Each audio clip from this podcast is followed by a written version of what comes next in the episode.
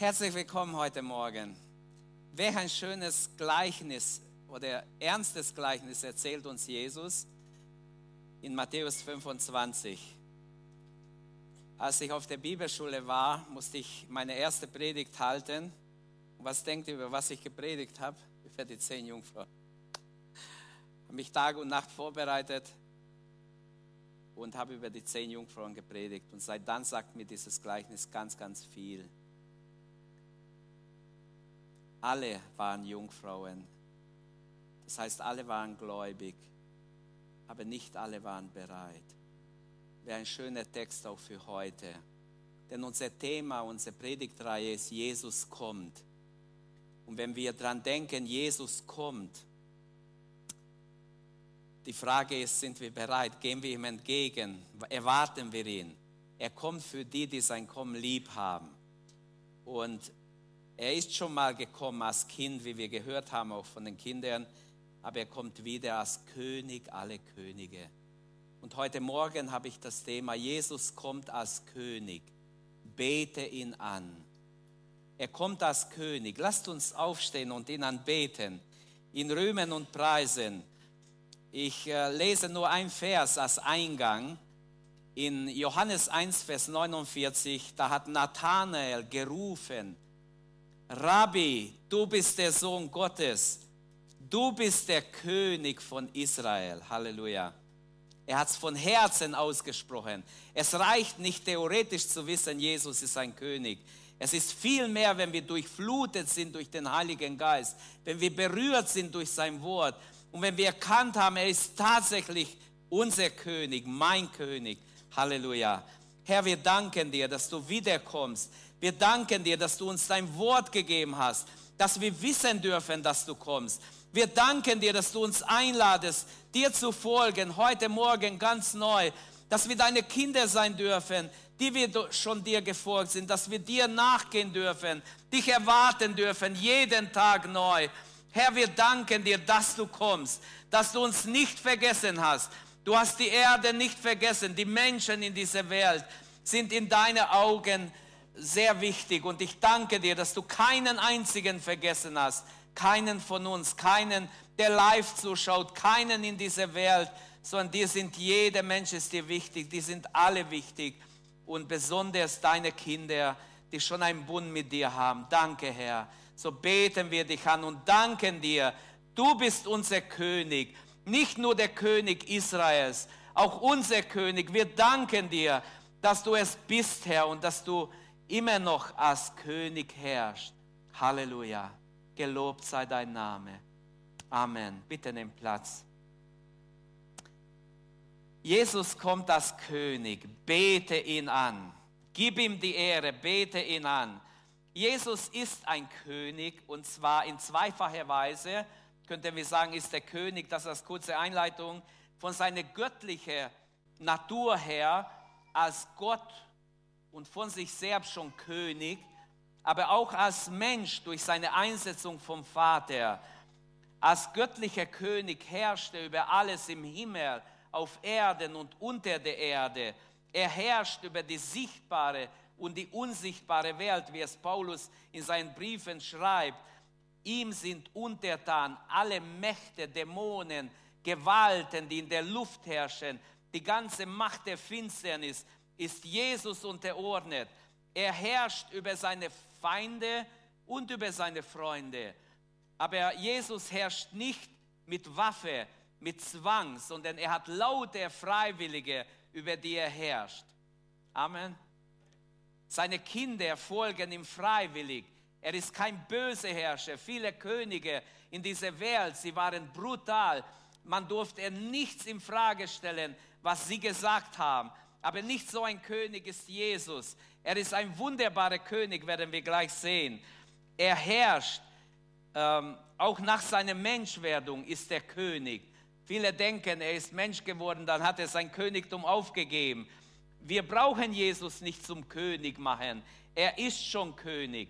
Er ist bereits der König aller Könige, der Herr aller Herren. In Kolosse 1,19 schreibt Paulus, denn es hat Gott wohlgefallen, dass in ihm die ganze Fülle wohnt. In ihm wohnt die ganze Fülle der Gottheit leibhaftig und der das Haupt der Mächte und der Gewalten ist. Und in Kolosse 1,16, denn in ihm ist alles geschaffen, was im Himmel, auf Erden ist, das Sichtbare und das Unsichtbare. Es seien Throne, Herrschaften, ähm, der Mächte oder Gewalten. Es ist alles durch ihn zu ihm geschaffen, preis dem Herrn. Und schon das würde erreichen, dass wir sein Königtum hier oder seine Herrschaft beschreiben.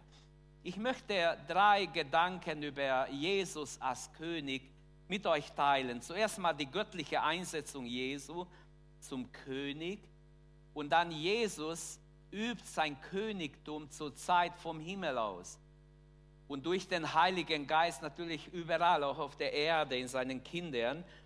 Und drittens die Schönheit von Jesus als König möchte ich zeigen. Er ist König in alle Ewigkeit. Fangen wir mit dem ersten Gedanken an, die göttliche Einsetzung Jesus zum König.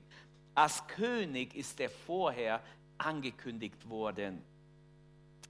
Hier sind einige Bibelstellen, könnte ich einfach zitieren. Ich zitiere mal äh, Jeremia 23, 5 und 6. Denn es kommt der Tag, spricht der Herr, da will ich einen Nachkommen David zum König machen. Es steht im Alten Testament.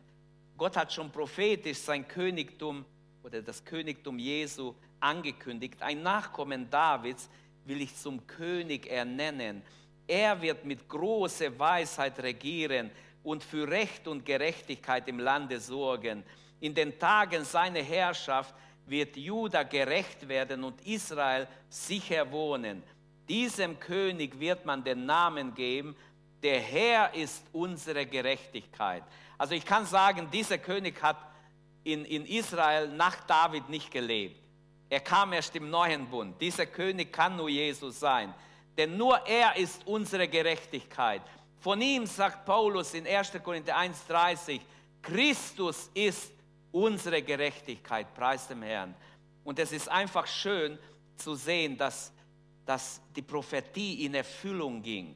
Auch in Lukas 1, wo über Jesu ähm, Menschwerdung oder sein Kommen in die Welt gesprochen wird, da sagt Gabriel im Auftrag Gottes zu Maria in Bezug auf Jesus, er wird groß sein und wird Sohn des Höchsten genannt werden. Gott der Herr wird ihm den Thron seines Stammvaters David geben. Er wird für immer über die Nachkommen Jakobs herrschen. Und seine Herrschaft wird niemals aufhören. Halleluja. Das ist König Jesus. Seine Herrschaft hört niemals auf.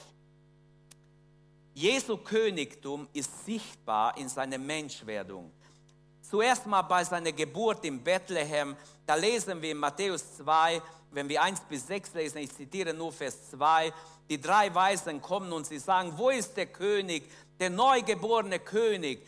Wir sind gekommen, wir haben seinen Stern gesehen und wir sind gekommen, um ihn anzubeten. Wo ist er denn? Und der böse König Herodes, als er das gehört hat, ist er richtig erschrocken.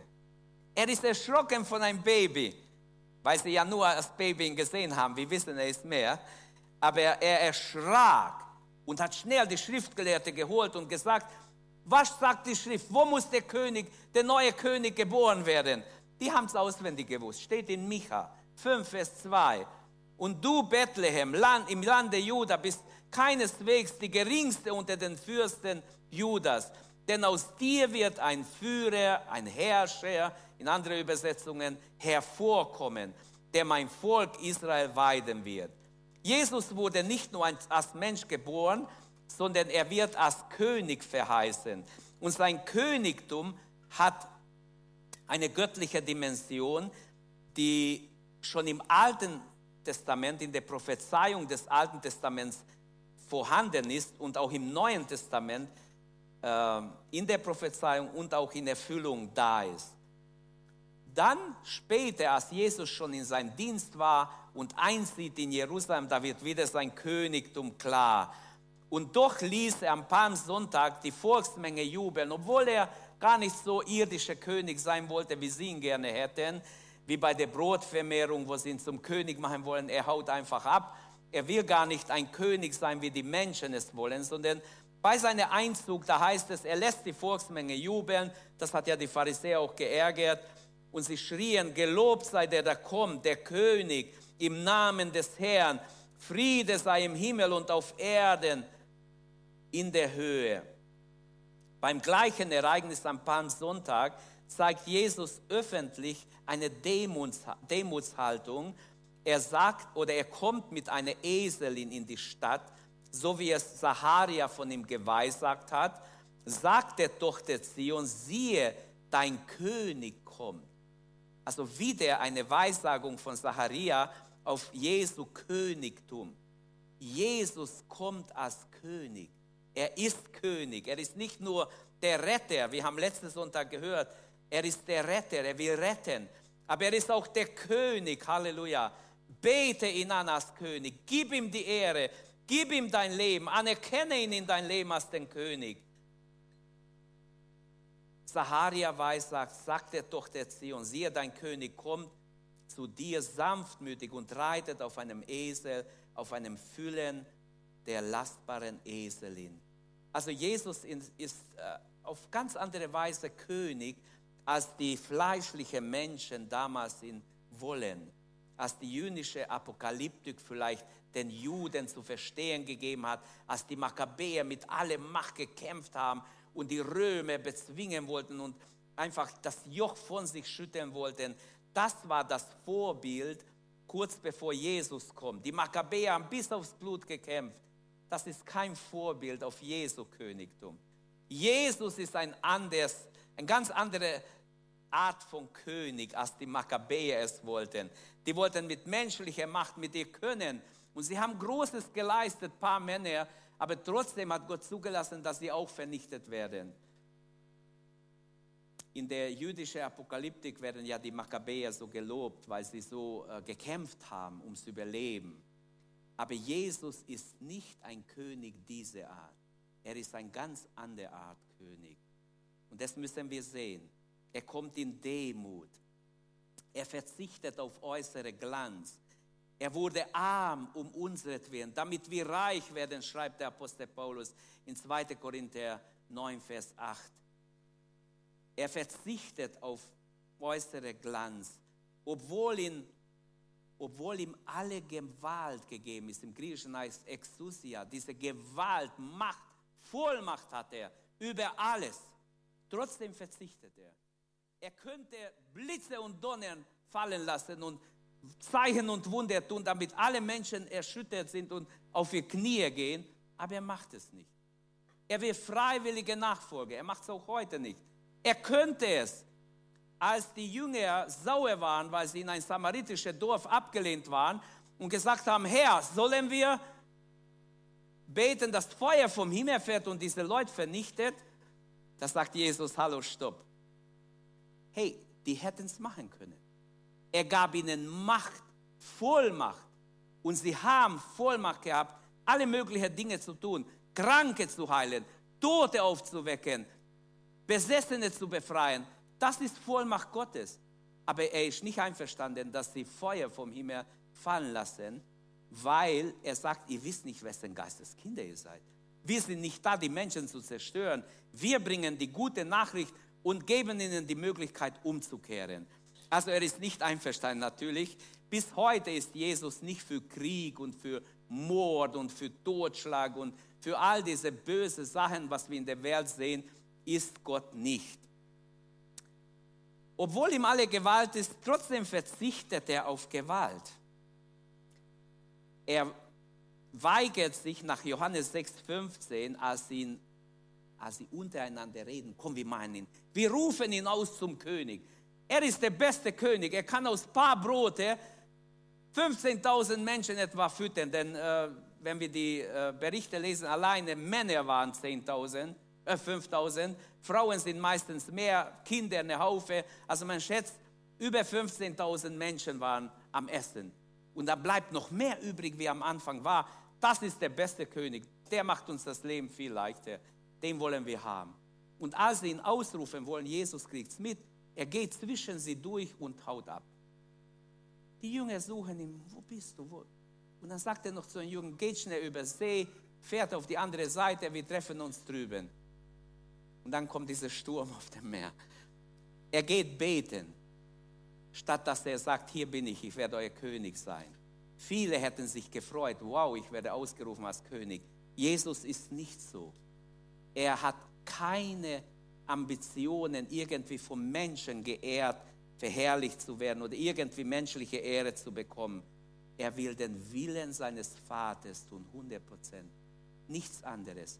Und des Vaters Wille ist nicht, dass er der König wird, der die Römer heimschickt, der die Römer in die Flucht schlägt und die heimgehen gedemütigt und Israel frei wird. Nein, es war nicht so Gottes Wille. Die Besatzung der Römer war nicht umsonst. Die Besatzung der Römer war, weil Sünde da war, weil Sünde hat Gottes Zorn über Israel gebracht. Gottes Volk hat versagt.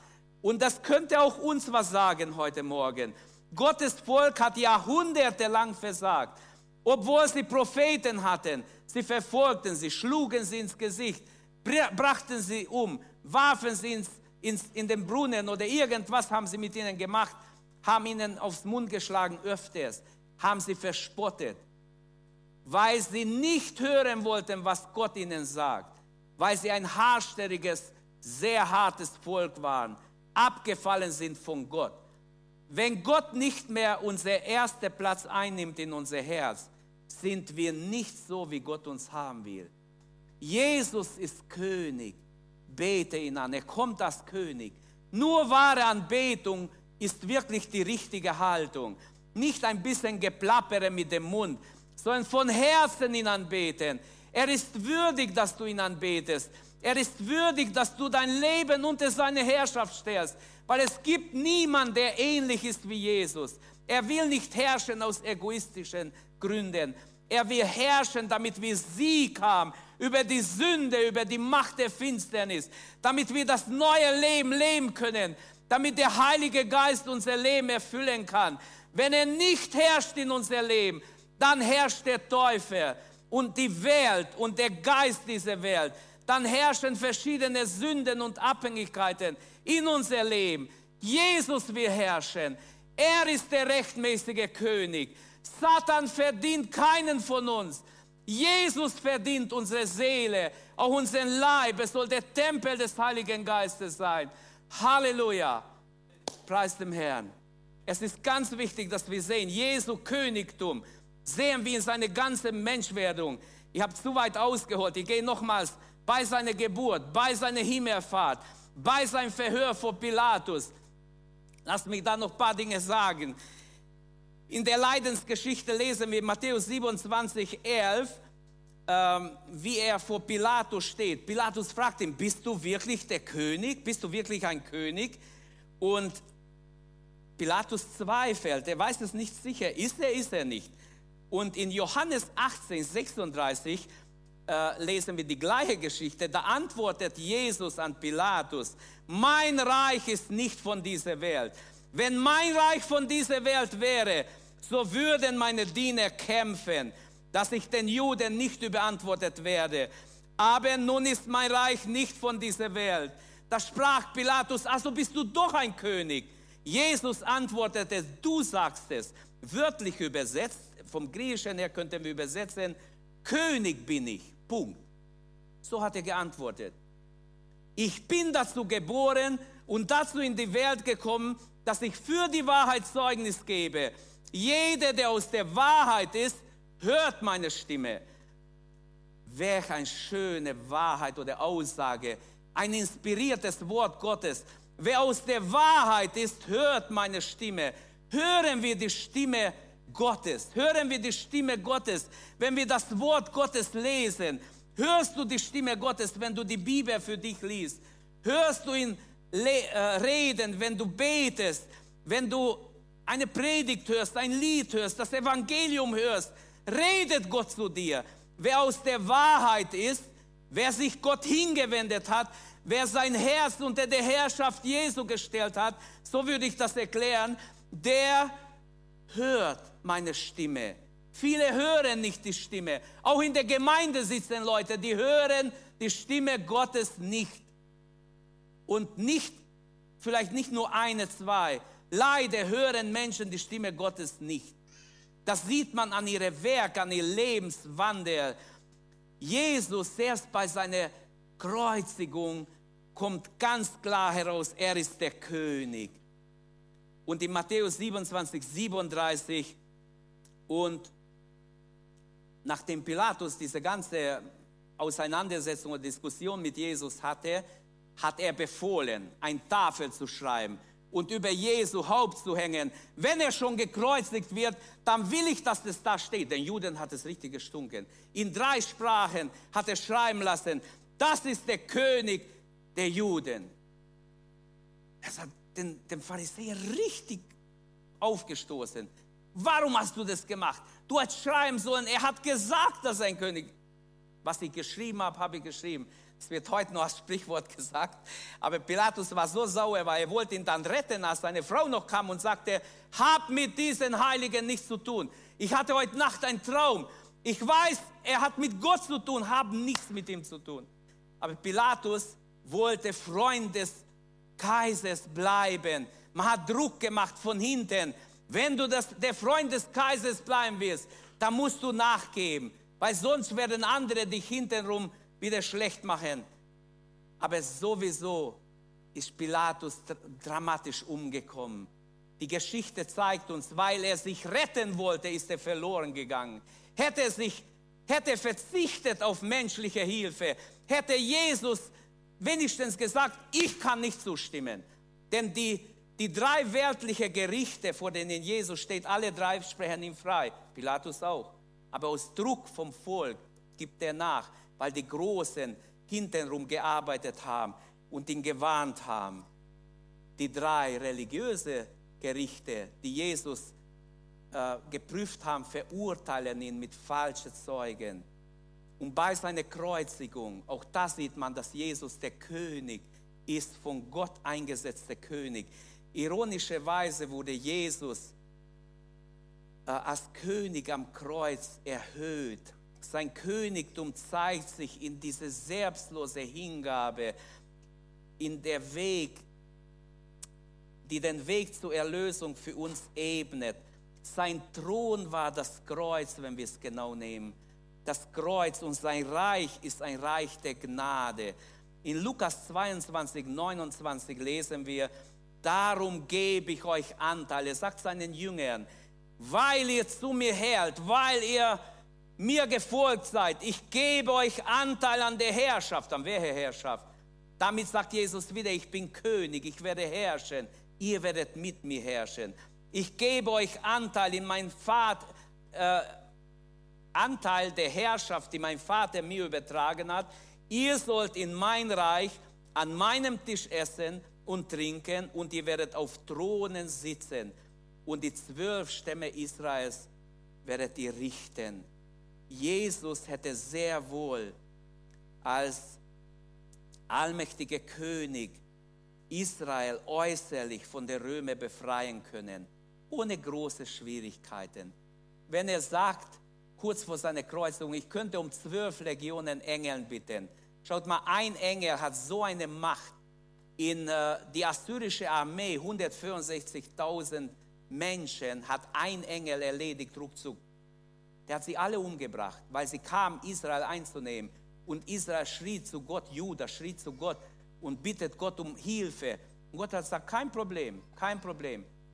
Gott hat gesprochen, da stand ein Prophet auf, hat gesagt, so spricht der Herr. Der Kampf ist mein, ist nicht euer. Ich werde kämpfen, ihr müsst nichts meinen. Sie lobten Gott, priesen Gott. Gott hat gekämpft. Er schickt einen einzigen Engel und schlägt die Feinde in die Flucht. Wenn ein Engel so viel Macht hat, was könnten 12.000 oder wie viel sind es? Zwölf Legionen Engel, zwölf mal 6.000, glaube ich, sind es. Was könnten die ausrichten? Ist besser, wir denken gar nicht nach. Sie könnten die Römer alle in die Schranken weisen, ganze Rom und die ganze, ihre ganze Untertanen. Ich will nur sagen, Jesus hatte die Macht. Es ist viel schwerer, die Macht zu haben, zu verzichten darauf, das ist echte Sanftmut. Als keine Macht zu haben und so zu tun wollen, man hätte die Macht. Nur seine Bosheit durchzusetzen und sagen, der muss umkommen, den müsst ihr töten, der muss, wie es viele Könige gemacht haben. Wenn jemand sich gegen ihn aufgelehnt hat, sofort waren die Leute nächsten Tag tot. Jesus hätte diese Macht gehabt, kommt an mehreren Stellen, ist nicht meine Aufgabe heute es zu erklären, kommt an mehreren Stellen zum Ausdruck, aber er, er verzichtet drauf. So finden wir ihn wieder als den demütigen König. Auch auf Golgatha zeigt er unheimliche Demut. Menschen schreien ihn an, spucken. Wenn du Gottes Sohn bist, andere hast du geholfen, hilf dir doch selber, komm vom Kreuz runter, dann glauben wir dir. Glaubt ihr, die hätten geglaubt? Das wäre ja falscher Glaube. Selig sind die nicht sehen und glauben. Amen. Nicht die, die jetzt immer nur glauben, was sie sehen. Das ist kein Glaube. Die Täufer glauben mehr als solche Leute, die nur das glauben wollen, was sie sehen. Steht in Jakobus 2 nämlich. Auch bei seiner Himmelfahrt sehen wir Jesus als König. Lukas zeichnet so ein schönes Bild im 24, Kapitel 24, 51 und 52. Mit erhobenen Händen segnet Jesus seine Jünger und so geht er zum Himmel. Mit erhobenen Händen steigt er zum Himmel auf, während er seine Jünger segnet. Ein wunderbares Bild. Auch in Apostelgeschichte 1, Vers 9. Eine Wolke nimmt ihn weg vor ihren Augen. Während er aufsteigt, nimmt ihn eine Wolke weg, sagt Lukas. Und Jesus wird bei seiner Himmelfahrt verherrlicht und mit göttlicher Herrlichkeit gekrönt. Er darf zum Vater, zu Rechte Gottes sich setzen und als König der Könige ist er eingesetzt. Und dazu wollte ich noch ein paar Verse lesen. In 1. Petrus 3, 22 schreibt der Apostel Petrus, er ist zu Rechten Gottes aufgefahren gen Himmel und es sind ihm untertan die Engel und die Gewalten und die Mächte. Am Pfingsten, am Pfingsten, als der Heilige Geist ausgegossen wurde, da sagt Petrus, bezeugt es auch inspiriert vom Heiligen Geist in Apostelgeschichte 2,33, da er nun durch die rechte Hand Gottes erhöht ist, das war kurz nach der Himmelfahrt, erhöht ist, hat er den verheißenen Heiligen Geist vom Vater empfangen. So hat er ihn jetzt ausgegossen. Das könnt ihr sehen. Die Leute, die erfüllt wurden im Heiligen Geist. Also Jesus ist der Täufer im Heiligen Geist. Johannes hat angekündigt, ich taufe im Wasser. Nach mir kommt einer, der stärker wie Er wird euch taufen im Heiligen Geist und mit Feuer. Glauben wir das, empfangen wir das im Namen Jesu.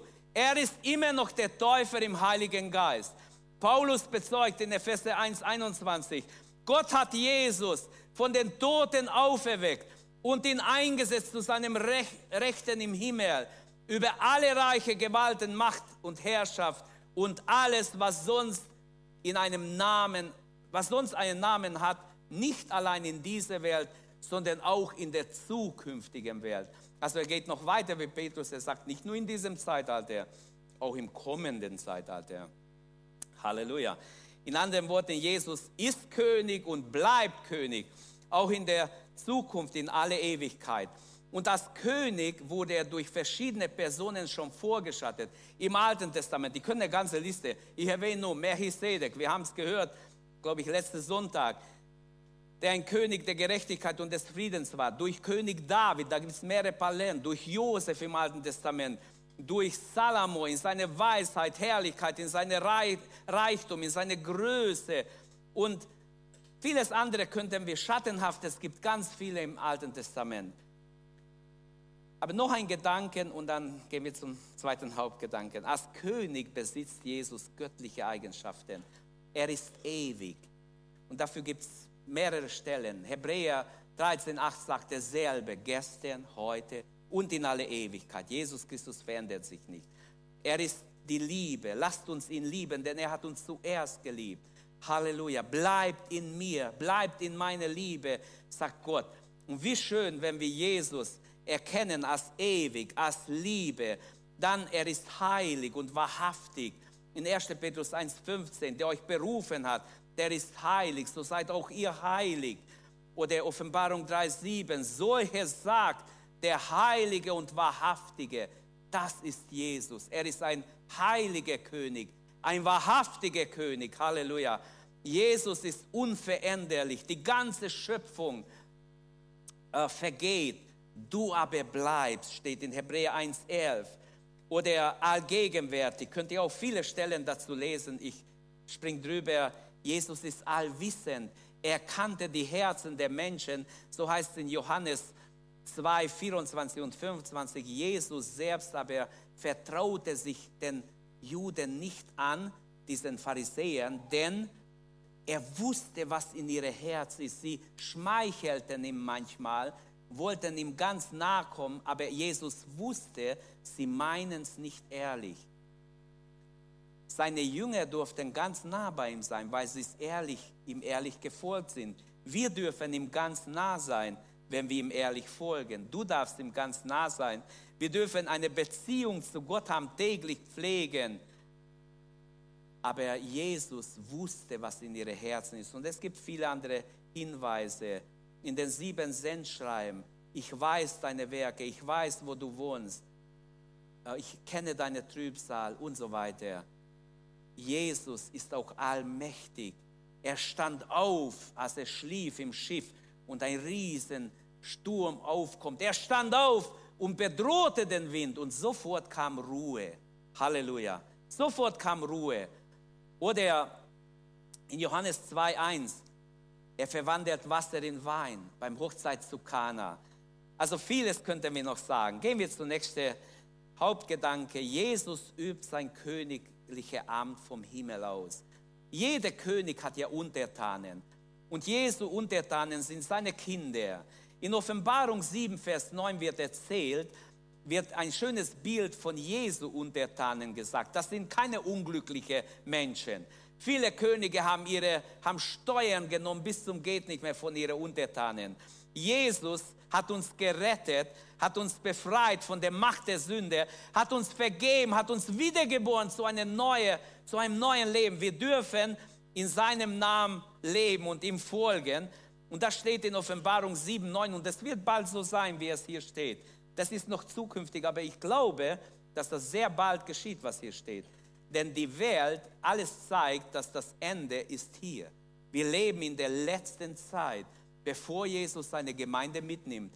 Das Gleichnis von den zehn Jungfrauen wird auch in Erfüllung gehen. Mögen wir alle dabei sein. Ich wünsche niemand, dass er nachher rumrennt und an die Türe klopft und, und keine Tür aufgeht, sondern jetzt ist Zeit, Öl zu kaufen. Jetzt ist Zeit, voll Heiligen Geistes zu werden. Jetzt ist Zeit für Gott zu leben. Jetzt ist Zeit, sich Jesu Herrschaft zu unterstellen. Jesus übt sein Königtum vom Himmel aus. Und hier ein paar Gedanken, aber erstmal eine schöne Stelle aus Offenbarung 7, 9 bis 12. Danach sah ich eine riesige Menschenmenge aus allen Stämmen und Völkern und Menschen aller Sprachen und Kulturen. Es waren so viele, dass niemand sie zählen konnte in weiße Gewänder gehüllt, standen sie vor dem Thron und vor dem Lamm, äh, hielten Palmzweige in den Händen und riefen mit lauter Stimme, das Heil kommt von unserem Gott, der auf dem Thron sitzt und vom Lamm. Und alle Engel standen rings um den Thron und die Ältesten, die vier Lebewesen, sie warfen sich vor dem Thron nieder und beteten Gott an und sprachen Amen. Anbetung, Ehre und Dank ihm, unserem Gott. Herrlichkeit und Weisheit, Macht und Stärke gehören für immer und ewig ihm. Halleluja.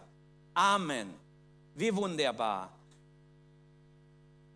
Wie und auf welche Weise regiert Jesus sein Volk? Alle seine Untertanen gehorchen ihm, freiwillig. Wie ich schon am Anfang gesagt habe, Jesus will kein Zwang. Er will kein Mensch, der unter einem Joch ist. Nein, er befreit von Zwang. Er befreit von Joch. Nur freiwillige Nachfolger. Da hat sich ja der Napoleon sehr geärgert, als jemand ihn eines Tages erklärt hat, dass Jesus mehr Soldaten wie er hat, dann hat er sich richtig geärgert und jemand hat ihm gesagt, deine Soldaten folgen dir, weil du ihnen drohst. Aber Jesus Soldaten, die sind alle freiwillig. Hey, wie? Hat ihm jemand erklärt und hat es richtig, er war richtig böse darüber, habe ich wenigstens gelesen irgendwo. Aber so sind viele Könige, ihre Untertanen werden mit Druck gezwungen, Dinge zu tun. im neuen Bund wird uns gezeigt, Jesus ladet alle Menschen ein. Er kam in sein Eigentum, die seinen Namen nicht auf. Wie viele ihn aber aufnahmen, denen gibt er Macht, Gottes Kinder zu werden. Halleluja. Also, wie, in welcher Weise regiert oder äh, übt er seine Herrschaft aus? Erstens, indem er die Seinen aus ihrem natürlichen Verderben der Sünde befreit. Alle seine Untertanen sind nicht nur freiwillig, sie wurden gerettet. Sie haben einen Tag in ihr Leben, wo sie gerettet wurden, wo sie Vergebung der Sünden empfangen haben, neues Leben empfangen haben. Amen. Wer das nicht empfangen hat, gehört nicht zu, seine, zu seinen Kindern. Jesus ist König im Himmel, aber auch in den Herzen seiner Kinder. Er ist in den Herzen derer, die sich geöffnet haben, die ihn aufgenommen haben. Jesus ist König. Kein irdische Grenze kann ihn aufhalten. Er ist König über alle Völker, Nationen. Egal in welcher Nation Menschen sich öffnen, nach Gott fragen, da ist er bereit, seine Herrschaft aufzurichten in den Herzen der Menschen. Seine Königsherrschaft beginnt im Herzen der Menschen.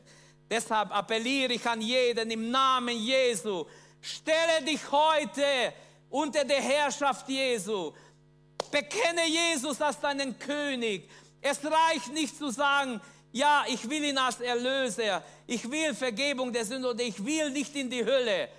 Stelle dich unter Jesu Herrschaft. Glaube, er hat mehr für dich, mehr als nur ein bisschen. Er will dich hineinführen in ein neues Leben, in ein Leben im Geist, wo du Gott erlebst in eine wunderbare Weise. Viele begnügen sich nur mit ein bisschen und man möchte irgendwie viele Reserven noch behalten, warum auch immer. Jesus ist König, nicht nur im Himmel, auch in den Herzen seiner Kinder. Amen. Es gibt ein altes Lied, das habe ich extra gegoogelt schnell. Äh, ich kannte das in den 80er Jahren, haben wir das gesungen, auf der Fastenwoche habe ich es mal so gesungen, das hat mich so richtig angesprochen. Und ich lese es, es ist echt gewaltiges Lied. Ich habe gedacht, es gibt kein anderes Lied, das ich je gehört habe, das so einen gewaltigen Text hat. Und das Lied heißt, Jesus Christus herrscht als König, alles ist ihm untertänig. Alles liegt ihm, alles liegt ihm Gott zu Fuß. Alle Zungen sollen bekennen, Jesus sei der Herr zu nennen, den man Ehre geben muss. Fürstentümer und Gewalten, Mächte, die die Thronwacht halten, geben ihm die Herrlichkeit. Alle Herrschaft dort im Himmel, hier im irdischen Getümmel ist seinem Dienst bereit. Mal die ersten zwei Strophen, es hat mehrere. Aber ich finde es so gewaltig. Ich habe gesagt, Jesus herrscht, indem er die Seinen vom, vom Verderben, von der Sünde erlöst. Zweitens, er herrscht, indem er die Seinen beschützt und bewahrt. Nachdem wir gerettet wurden, ist nicht so, Gott lässt dich allein, jetzt habe ich dich gerettet, jetzt gehe ich zu jemand anders. Er ist allgegenwärtig. Der Herr ist da, wie wunderbar. Er ist nicht nur Jahwe Rapha, der uns versorgt oder der uns heilt, nicht nur Jahwe Ire, der uns versorgt, er ist auch Gott, der gegenwärtig ist. Er ist da, egal in welcher Not du bist, egal in welcher Lage du bist, egal ob du verlassen oder abgelehnt bist, egal wie deine Lage ist. Gott ist da, er ist mitten unter uns. Wo zwei oder drei zusammenkommen in meinem Namen, da bin ich mitten unter ihnen. Halleluja. Wie wunderbar ist, wenn wir erleben, er ist bei uns in der Not. Und Jesus er übt seine Herrschaft aus, indem er die Seinen beschützt, bewahrt, leitet, führt, wunderbar führt. Die Spannung von schon und noch nicht, jetzt schon und noch nicht, jetzt schon sind wir erlöst und doch noch nicht im Himmel. Wir sind noch mit beiden Füßen auf Erden. Wir haben noch Kämpfe, Angriffe. Der Teufel greift uns an. Wir haben Nöte. Krankheit kann uns angreifen. Jesus sagt in Lukas 11, 20, wenn ich mit dem Finger Gottes die Dämonen austreibe, dann ist das Reich Gottes schon euch, zu euch gekommen. Das ist des Reiches Gottes. dass Zeichen und Wunder geschahen, dass die Dämonen ausfuhren. Sie hatten kein Recht zu bleiben über die, die sie besetzt haben. Belege für die Gegenwart äh, des Reiches Gottes war die Dämonenaustreibung, die Jesus vollbrachte. Sie fragte, mit welcher Macht tust du das? Von wo hast du diese Macht? Und die Pharisäer spotteten, er tut es durch den Obersten der, der Dämonen, durch Beelzebub. Und Jesus sagt, Vorsicht, ihr seid gerade in Gefahr, gegen die Sünde, gegen den Heiligen Geist zu sündigen. Spott ist sehr gefährlich im Reich Gottes. Viele spotten. Durch Spott kommt man schnell in die Sünde des Heiligen Geistes oder gegen den Heiligen Geist. Ähm, wir leben also in, tatsächlich in einer Spannung. Wir leben zwischen schon jetzt und noch nicht, zwischen Zeiten, zwischen der Erde und dem Himmel. Wir sind jetzt schon gerettet. Wir wissen, wir haben vergeben. Wir haben die Hoffnung des ewigen Lebens. Amen. Und doch sind wir noch nicht im Himmel. Doch sind wir mit beiden Füßen noch auf Erden. Aber unser Herz ist verbunden mit dem Himmel. Halleluja. Wenigstens so fühle ich mich. Ich bin verbunden mit dem Himmel. Preis dem Herrn. Am liebsten würde ich jetzt ganz laut rufen. Halleluja. Preis dem Herrn, dass es eine wunderbare Verbindung gibt zwischen Wiedergeborene und Gott, zwischen dem Himmel und der Erde, durch die Menschen, die wiedergeboren sind. Es wäre grundsätzlich falsch, die Spannung nach der einen oder anderen Seite aufzulösen. In allem, was wir in seinem Namen und Auftrag tun, ereignet sich schon hier und jetzt Gottes Reich. Wenn ein Mensch gerettet wird, zeigt sich Gottes Kraft. Wenn ein Mensch geheilt wird, zeigt sich Gottes Kraft. Das Reich Gottes ist unter uns. Amen. Es ist unter uns. Halleluja. Und es soll noch viel mehr, viel stärker unter uns sein. Dass Menschen, die hier hineinkommen, Gott erleben, seine Herrlichkeit erleben. Es geht nicht darum, dass wir als Gemeinde gut dastehen. Es geht darum, dass Menschen gerettet werden, dass Menschen zum ewigen Heil kommen und eines Tages entrückt werden beim Herrn sind und nicht ewig verloren sind. Im wunderbaren Lied Jesus Christus herrscht als König geht es weiter. Ich zitiere jetzt, ich überspringe ein paar Verse. Vers 5.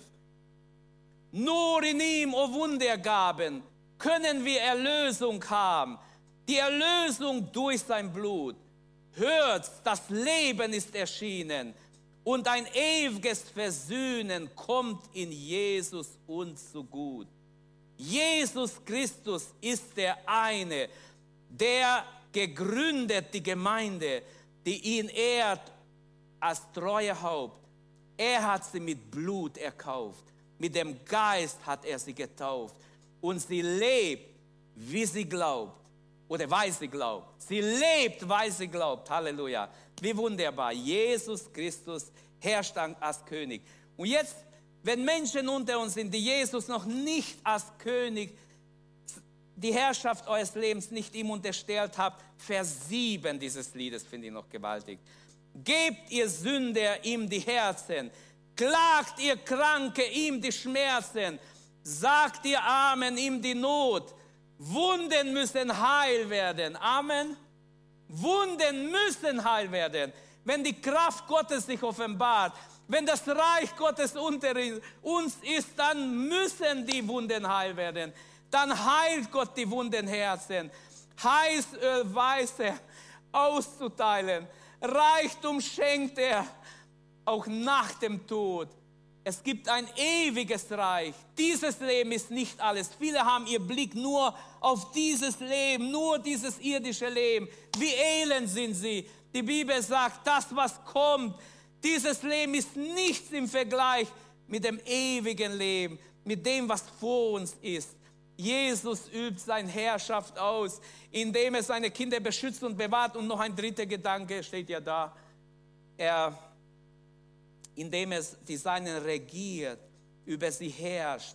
Aber wieder ist es etwas Wunderbares. Jesus Christus herrscht, wird herrschen im tausendjährigen Reich, in alle Ewigkeit. Er tut es jetzt schon durch seinen Geist, durch seine Liebe, durch seine Gnade, durch sein Wort herrscht er jetzt schon in unsere Herzen, im Herzen seiner Kinder. Und es ist so wunderbar, wenn wir uns öffnen für seine Herrschaft. Jesu Königtum ist keine zufällige Entwicklung. sondern göttliche Vorherbestimmung. Sein Königtum ist im Einklang mit Gottes ewigem Plan der Erlösung. Jesus ist ein weiser König. In Daniel 4, 34, als dort der König von Babylon, Nebukadnezar war ein brutaler König. Die Bibel sagt von ihm, er war so brutal, er ließ leben, wen er wollte und tötete, wen er wollte. Das ist ein Bild für die irischen Könige. Sie sind brutaler. Bis heute, die irdischen Regenten sind manchmal sehr brutal. Vieles weiß man ja nicht.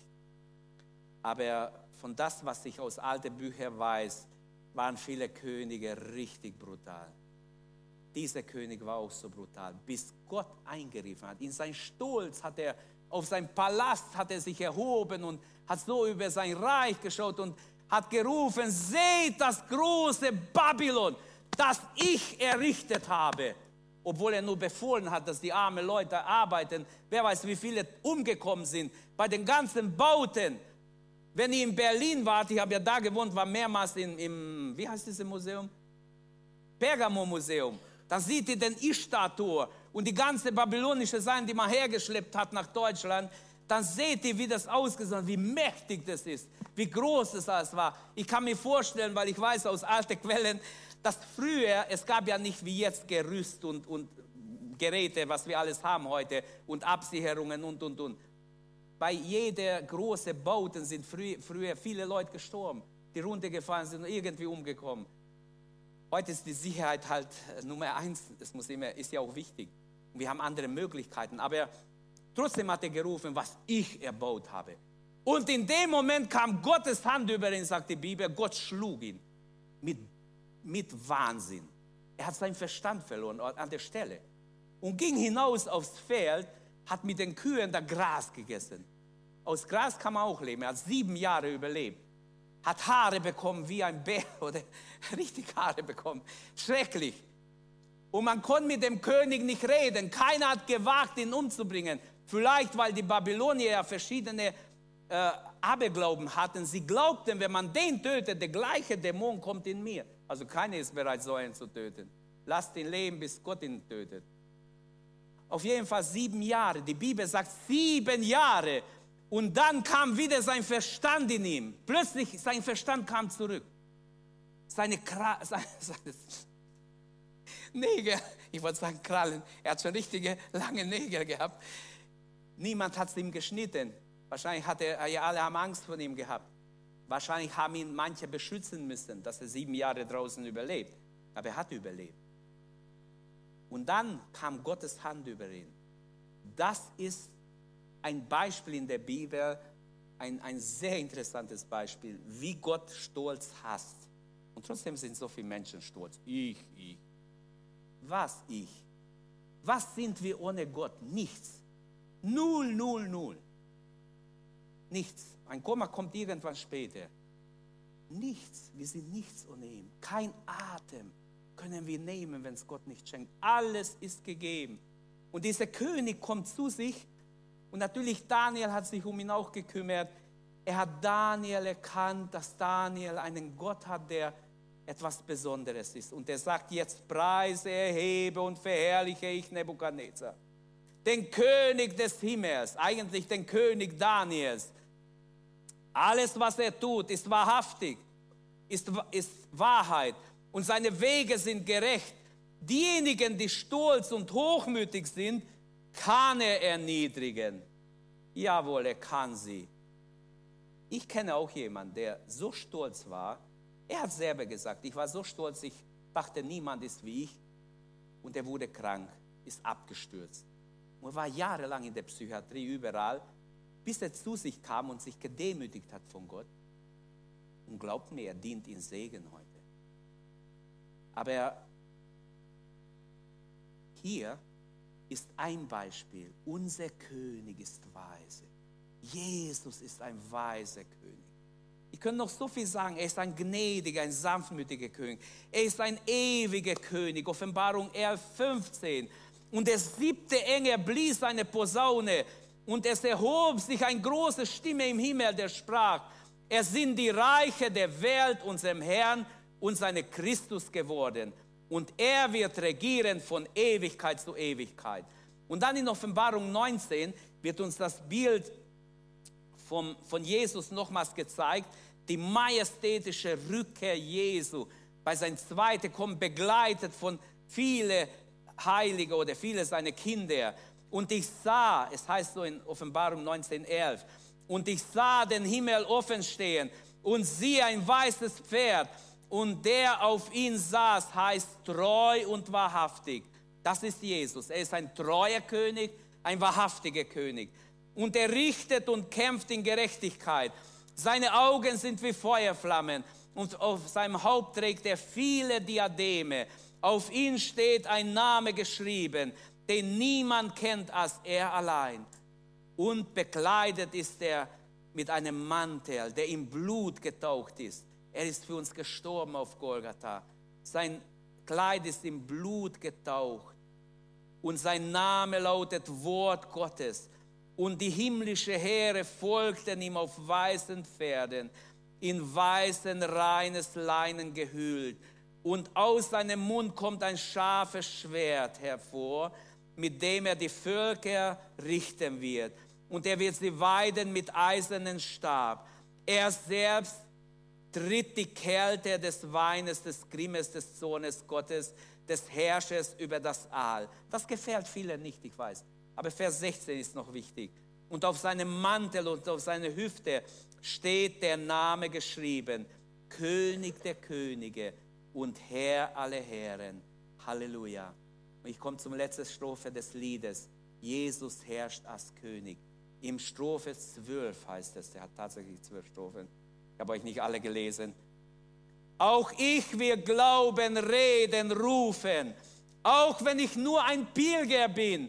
Jesus Christus herrscht als König. Alle oder alles sei ihm untertänig. Ehrt ihn, liebt ihn, lobt ihn. Halleluja.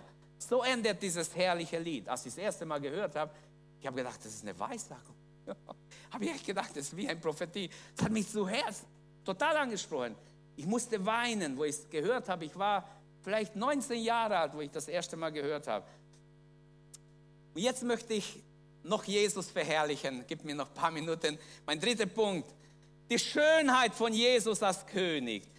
Er ist ein König in alle Ewigkeit. Halleluja. Er ist der souveräne König in alle Ewigkeit. Bei seiner Menschwerdung wird er abgelehnt. Sein Königreich ist anders wie die Welt. Wie die Könige dieser Welt haben wir gesehen. Jesus ist König in Ewigkeit. Betest du ihn schon an? Bete ihn an. Gib ihm die Ehre. Stelle dich unter seine Herrschaft und du wirst sehen, was passiert. Wer ihn anbetet, erfährt Psalm 45, Vers 3. Du bist der Schönste unter den Menschenkindern.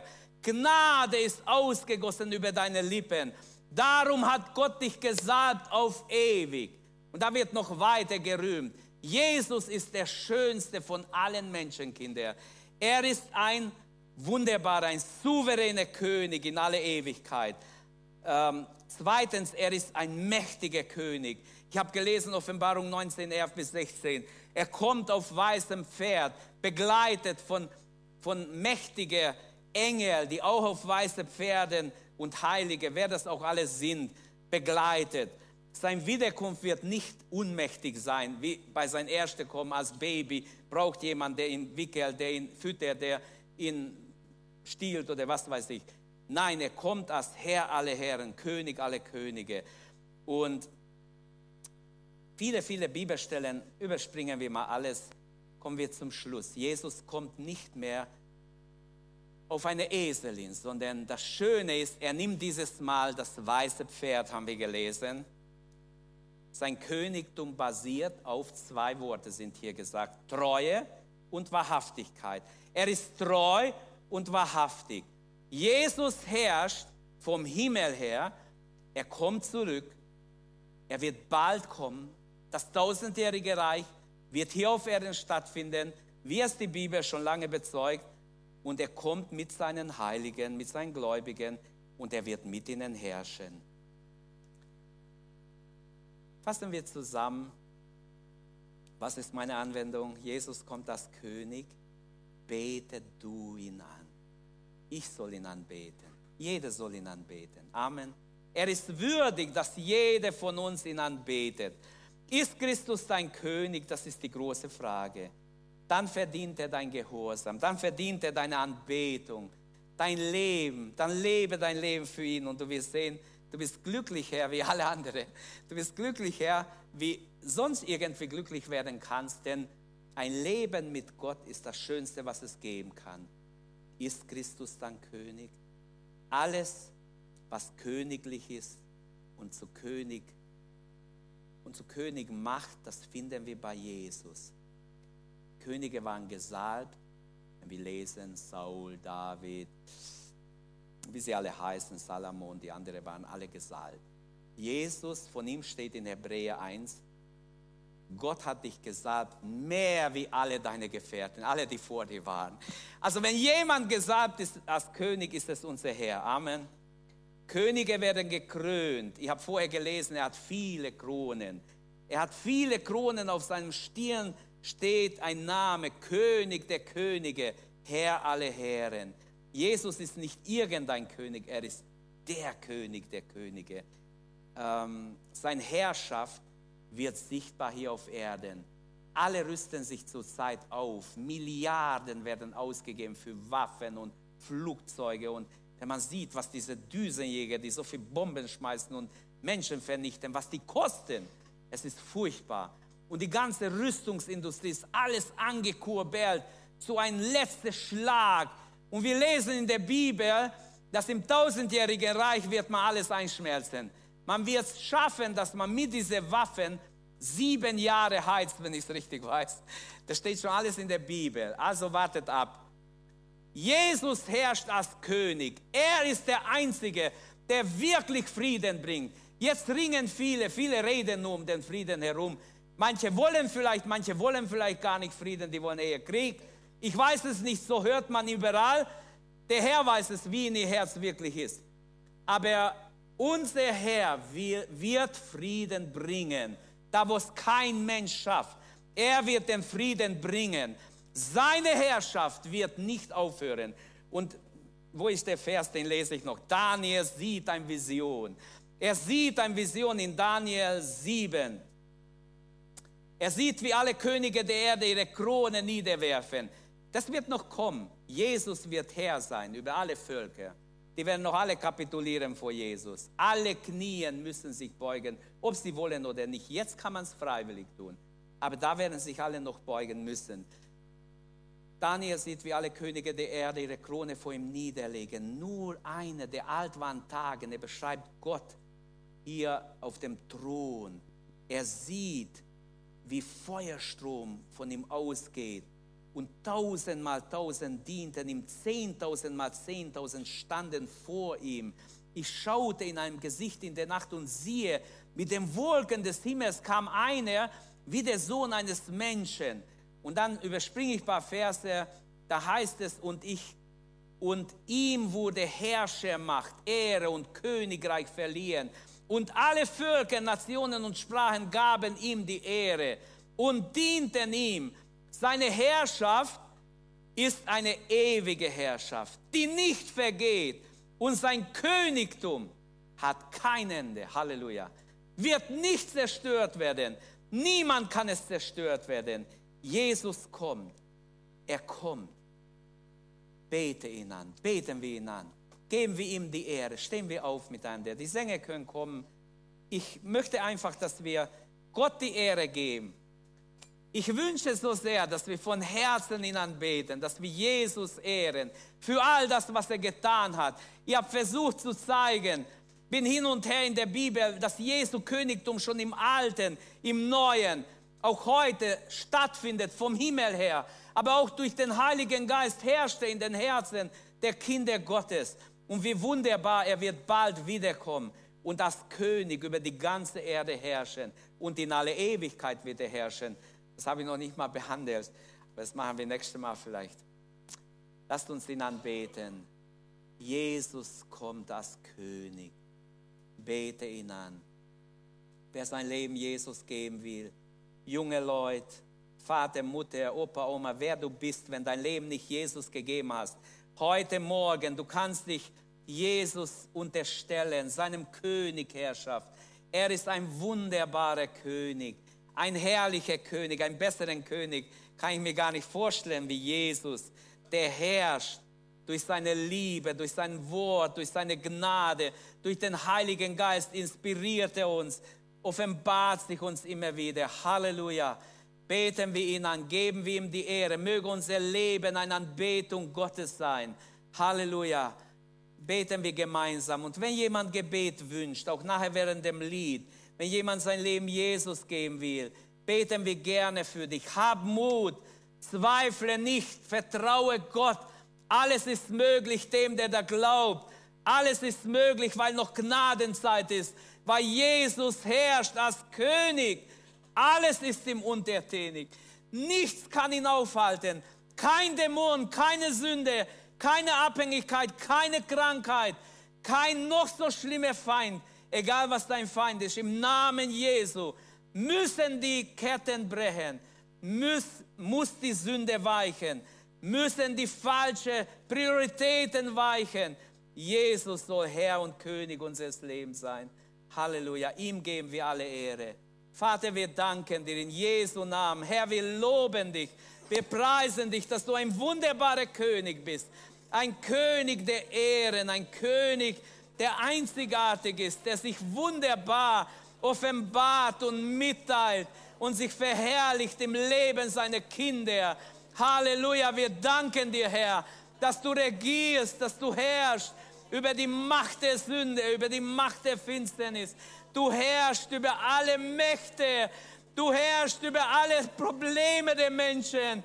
Du erhebst dich über alle Sorgen, über alle Ängste und Probleme der Menschheit, über den Unfrieden, über die Kriege, über alle Nöte der Menschen. Halleluja. Wir beten dich an und danken dir, Vater. In Jesu Namen danken wir dir und beten dich an und geben dir alle Ehre. Herr, wir rühmen deinen Sieg und danken dir, dass du ein großer Gott bist. Ein großer Gott, der Wunder tut, der sich verherrlicht. Halleluja. Danke, Herr. Strecke deine Hand aus. Heile Menschen heute Morgen Rette Menschen heute Morgen. Begegne Menschen, ich bitte dich.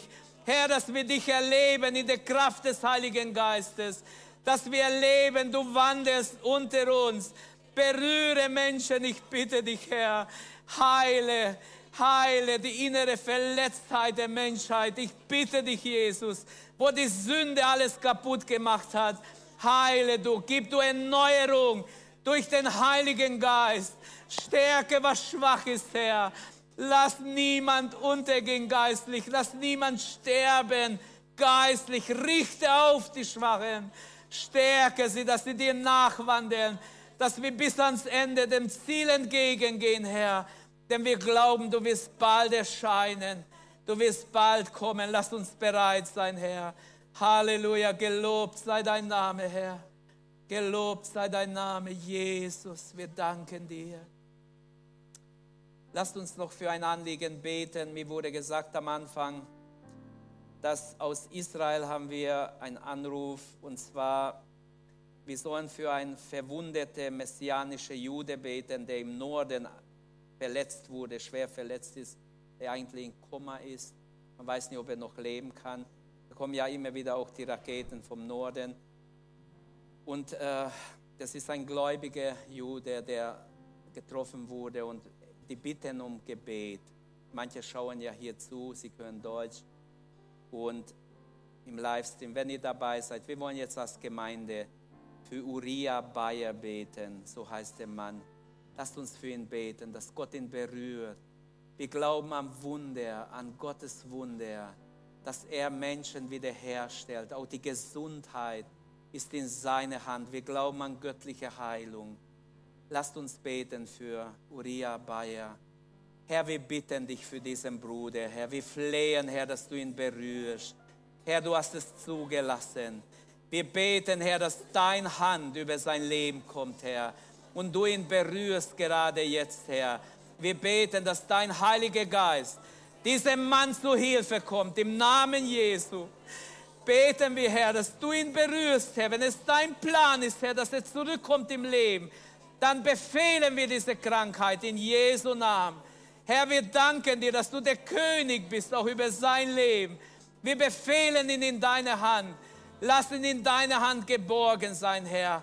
Ob er lebt oder stirbt, stirbt, lass ihn in deine Hand sein, Herr. Wir bitten um Leben, wir bitten um Heilung, Herr. Aber lass ihn geborgen sein in deine Hand.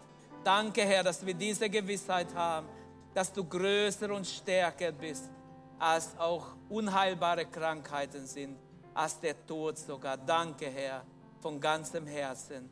Herr, wir beten um Frieden in Israel. Wir beten um deinen Schutz, Herr, auch für die, die angegriffen sind, Herr, um deinen Schutz. Gelobt sei dein Name. Halleluja. Wir segnen Israel mit Frieden. Möge dein Friede kommen, Herr. Dein Shalom der alleine wirkliche Frieden bringt. Wenn dir die Predigt weitergeholfen hat, dann teile sie gerne mit deinen Freunden und Bekannten. Abonniere unseren Podcast, um keine weitere Predigt zu verpassen. Und wenn du unsere Arbeit unterstützen möchtest, findest du auf unserer Webseite unter gegotrossingen.de weitere Informationen. Wir freuen uns, dass du heute dabei warst.